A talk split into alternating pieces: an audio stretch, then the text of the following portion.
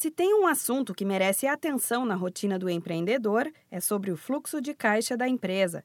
As finanças estão entre as dúvidas mais comuns que surgem depois que se abre um negócio.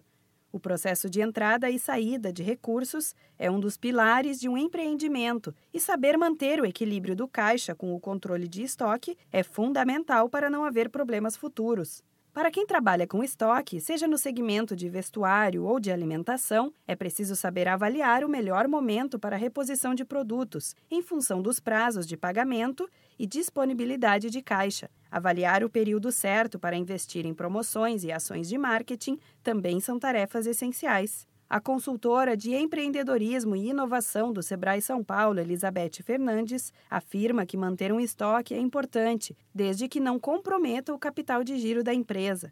São várias estratégias que o empreendedor tem que analisar, olhando a sua necessidade de manutenção de estoque, né, de não faltar o produto na sua prateleira ou no seu parque fabril, na sua produção, que não falte esse produto, ao mesmo tempo que ele também não fique parado, que comprometa o dinheiro ali que não tem essa movimentação.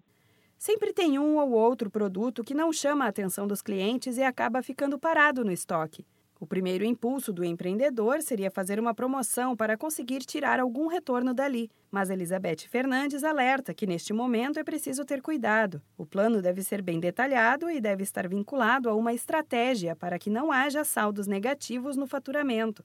O que tem que tomar cuidado é não ter que fazer promoção por conta de produtos que estão ali parados por uma má compra ou porque o, o cliente realmente não identificou aquilo como valor, que não teve assim, uma atratividade para o cliente. A promoção tem que estar vinculada sempre a uma estratégia para que ela seja benéfica, que entre o valor no caixa da empresa e não seja o, o desespero né, da venda por conta de ter que pagar o fornecedor ou cobrir um cheque especial. O Sebrae São Paulo tem uma cartilha que pode ser muito útil sobre fluxo de caixa. O material é bem completo e explica como funciona uma tarefa específica de gestão financeira.